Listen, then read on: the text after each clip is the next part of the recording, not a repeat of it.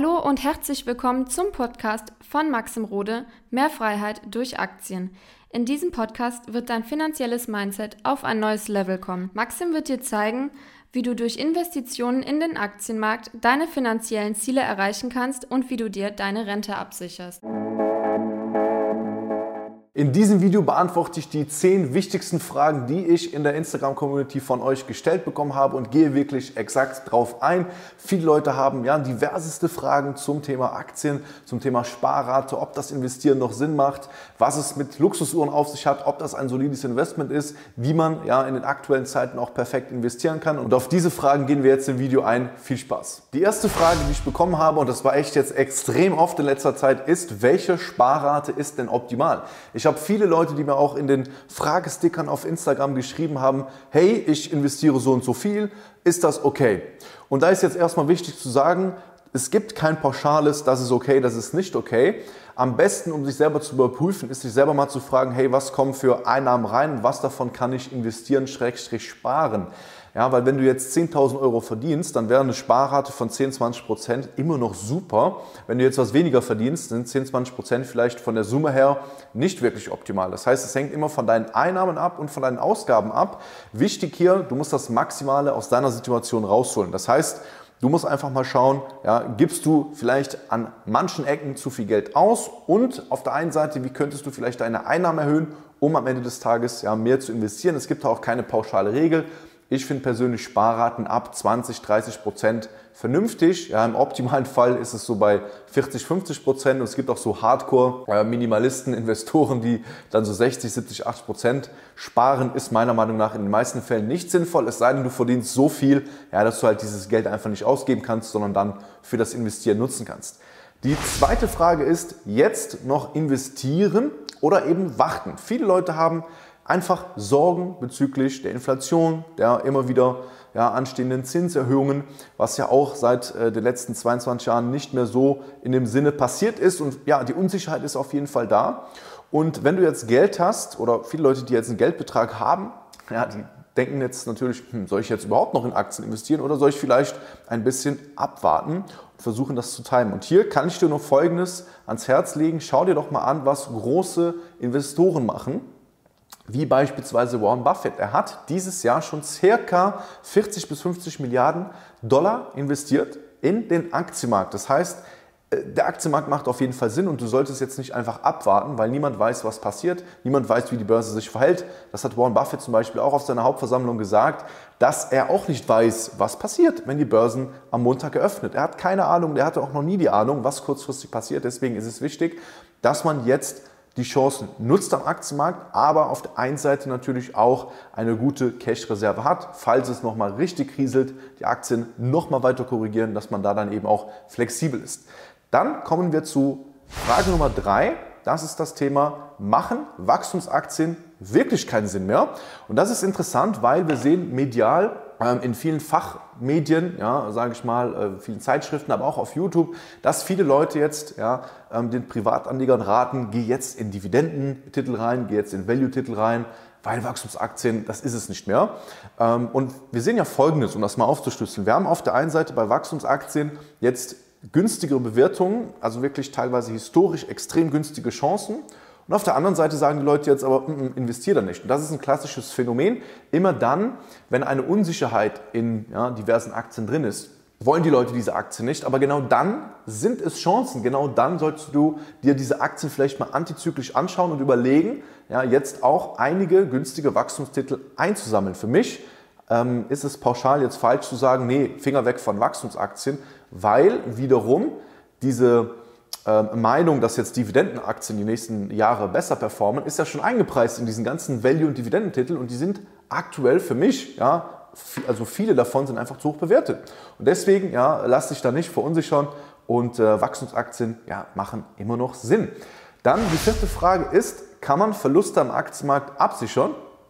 Und äh, da ist die klare Antwort, ja, man kann Verluste am Aktienmarkt absichern. Ähm, es gibt natürlich verschiedene Möglichkeiten. Es gibt, äh, das, dass du dich durch Tools bzw. durch Optionen oder durch Short-ETFs irgendwie absichern kannst, dass du zum Beispiel auch von fallenden Kursen äh, dann profitierst und dein Portfolio so ein bisschen abgefedert wird. Ich mache das persönlich nicht. Weil eine Absicherung, eine Versicherung kostet immer Geld, wie im normalen Leben auch.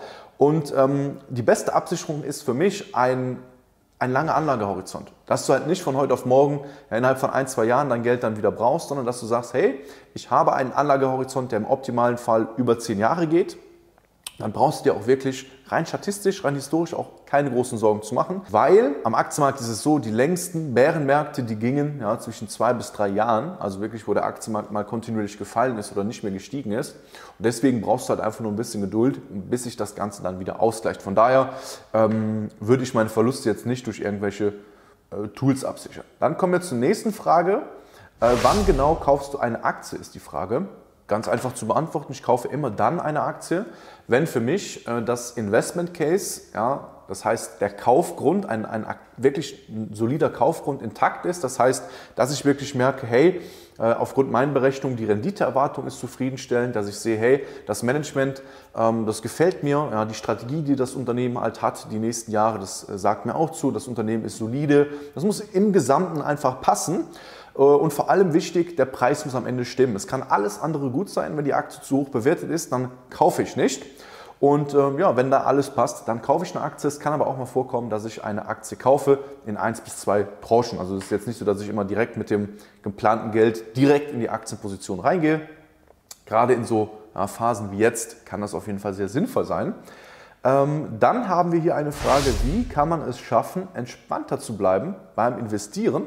ist tatsächlich auch etwas, was äh, ich immer wieder höre, dass sogar Leute im Extremfall schlaflose Nächte haben wegen dem Investieren, was absolut nicht der Fall sein darf. Ja, der Vermögensaufbau mit Aktien, der sollte immer ähm, entspannt sein, der sollte dich nicht irgendwie nervös machen oder stressen. Ganz, ganz wichtig. Und äh, du kannst entspannter werden, indem du erstens mal abcheckst, ob du deine Hausaufgaben machst. Das heißt, hast du eine Strategie? Äh, kennst du deine Investments ganz, äh, ganz gut, machst du Aktienanalysen, weißt du, was du tust und dann wirst du auch mit und mit entspannter. Und alles andere ist so ein bisschen, dass du emotional einfach ähm, fitter wirst, dass du dich daran gewöhnst, dass dein Vermögen schwankt, dass du auch mal den einen oder anderen Crash mitmachst. Ja? Also theoretisch äh, kann man einen Crash mental nicht ja, reinbringen, sondern du musst es mal erlebt haben. Du musst auch dann erlebt haben, dass sich der Aktienmarkt auch wiederholt, die Welt weitergeht, die Welt sich weiterdreht und dann wirst du auch immer mit und mit entspannter. Aber der schnellste Weg, entspannter zu werden, ist wirklich ja, konsequent einfach mal eine richtige Strategie zu haben und eben auch in der Lage zu sein, Aktien zu analysieren. Ja? Äh, wenn du da übrigens grundsätzlich einfach ähm, mal Hilfe brauchst oder Fragen hast, schreibst du mir gerne auf Instagram, findest du mich unter mx.rode. Und damit kommen wir auch zur nächsten Frage. Warum Aktien und nicht einfach ETFs? Ja, das ist natürlich auch eine berechtigte Frage. Ich persönlich habe damals auch mit ETFs angefangen, bin dann aber sehr schnell auf den Trichter der Einzelaktien gekommen, weil ich für mich einfach gemerkt habe, hey, das Thema Einzelaktien reizt mich mehr, weil ich halt nicht nur diesen Durchschnittskorb habe mit 1000 Unternehmen, äh, wo man natürlich breit gestreut ist, aber eine zu breite Streuung ja, sorgt natürlich für ein sehr durchschnittliches Ergebnis. Und mit Einzelaktien bin ich ja, seit über sieben Jahren in der Lage, besser zu performen als ja, mit normalen ETFs. Und ich kann mir vor allem die Unternehmen raussuchen, wo ich Spaß dran habe. Ich interessiere mich aber auch dafür. Das heißt, wenn du jetzt natürlich sagst, hey Maxim, ich will eigentlich so einen einfachen Weg wie möglich, ich will auch gar nicht so viel Rendite haben, dann sind ETFs super. Wenn du sagst, du interessierst dich für das Thema Aktien, reizen dich, dann kann man zum Beispiel auch ETFs und Aktien kombinieren. Das ist gar kein Problem. Ähm, wichtig jetzt auch nochmal so als Randnotiz für die nächsten Jahre, weil das sehe ich immer so als die Gefahr bei ETFs. Die Leute denken, mh, hm, ja, also ETFs ist ja die sichere Sache, da kann mir nichts passieren, ähm, aber das ist ein total falscher Gedanke, weil auch bei ETFs wirst du in einem Aktiencrash ja, äh, große Buchverluste teilweise erleiden und müssen, muss strategisch damit umgehen können und auch, ähm, ja, ich sag mal, wenn man jetzt die Inflation sieht und die Zinserhöhung sieht, da werden viele Unternehmen wirtschaftliche Probleme bekommen und in dem ETF hast du halt den Durchschnitt und dieser Durchschnitt wird meiner Meinung nach prognosemäßig die nächsten Jahre ein bisschen schlechter werden. Und ich glaube, dass man mit der gezielten Auswahl oder Ergänzung von Einzelaktien zusätzlich zu ETFs einfach besser fährt als nur mit ETFs. Und äh, so machen das auch die meisten Kunden bei mir. Dann haben wir eine Frage ähm, zum Thema Kryptowährungen, auch sehr, sehr interessant. Was sagst du dazu, dass Warren Buffett Krypto so hate. Der hat ja ein richtig krasses Statement rausgehauen aus seiner Hauptversammlung, hat gesagt, ihr könnt mir alle Bitcoins der Welt anbieten. Er würde nicht mal 25 Dollar dafür zahlen. Ich glaube, er würde das insgeheim dann schon machen, weil ähm, das wäre der Schnapper des Jahres. Ich glaube, ähm, Warren Buffett, man kann, also wie ich jetzt damit umgehe, ich schaue mir natürlich an, okay, was meint er damit? Warum mag er Krypto nicht, warum mag er Bitcoin nicht und äh, schaue mir das immer an. Und auf der einen Seite schaue ich mir aber auch ja, Bitcoin oder Krypto-Leute an, die wirklich äh, optimistisch sind und dann versuche ich da einen Mittelweg rauszufinden. Ich glaube, man muss ja auch eine Sache äh, darf man nicht vergessen. Warren Buffett ist sehr vorsichtig, sehr konservativ in dem, was er macht und er hat seinen Kompetenzkreis und den erweitert er nur ganz, ganz gezielt. Das heißt, er hat, glaube ich, auch gar keine Lust, sich intensiver mit diesem Krypto-Thema zu beschäftigen, mit der Blockchain zu äh, beschäftigen. Deswegen nehme ich das jetzt nicht allzu ernst, aber wir können trotzdem daraus lernen, ähm, was er sagt. Er sagt, Bitcoin hat keine Substanz. Es hat im Endeffekt, ja, produziert es nichts, bringt uns keinen Cashflow und und und. Und damit hat er schon recht. Und ich versuche immer da so ja, einfach zu schauen, was meint er damit. Aber ich glaube, er ist teilweise auch zu extrem. Er hat auch damals von Amazon gesagt, er würde niemals investieren. Jetzt hat er Amazon im Depot und hat auch gesagt, da hat er einen Fehler gemacht. Vielleicht räumt er auch mal den Fehler ein, irgendwann, dass er ja, äh, Krypto überhaupt keine Beachtung geschenkt hat. Dann kommen wir zur vorletzten Frage. Ähm, wie verhältst du dich, wenn eine Aktie stark fällt? Auch eine sehr gute Frage. Im Endeffekt ähm, erstmal nicht panikieren, erstmal nicht äh, emotional irgendwas schnell entscheiden und sagen, oh ja, ich verkaufe jetzt schnell oder ich kaufe jetzt einfach pauschal nach, sondern ich habe einen ganz klaren Prozess dass ähm, ich mir ganz gezielt anschaue, warum ist die Aktie gefallen, was hat das für einen Grund? Ist es ein fataler Grund? Ja, hat sich irgendwas an meinem Investment Case dann verändert? Ist irgendwas passiert, was wirklich ausschlaggebend ist, wo ich sage, ey, unter den Bedingungen ja, möchte ich die Aktie nicht mehr im Depot haben? Oder ist vielleicht einfach die Panik und Übertreibung an der Börse da und demnach entscheide ich, in den meisten Fällen ist es Panik, ja, also an der Börse ähm, hast du sehr oft Hypes nach oben, Übertreibung nach oben, sprich es entstehen Überbewertungen und du hast nach unten auch sehr oft einfach Übertreibung, sprich es äh, entstehen dann halt Unterbewertungen und deswegen ja, brauchst du da einfach Prozesse, die dir dabei helfen. Dann die letzte Frage, tatsächlich ein bisschen abseits vom Aktienmarkt, wie man ja auch bei mir unschwer erkennen kann. Ich liebe das Thema Luxusuhren und hier ist die Frage, siehst du Luxusuhren als Investment? Da kann ich nur sagen, ähm, ja und nein. Ähm, ich habe, hatte Anfang des Jahres ein Interview mit dem lieben Kai äh, Leingang von Watchwise. Und da haben wir über das Thema gesprochen, warum Luxusuhren ähm, kein Investment sind, aber eigentlich kann man das unter dem Kontext verstehen, meiner Meinung nach, warum es nicht das beste Investment ist.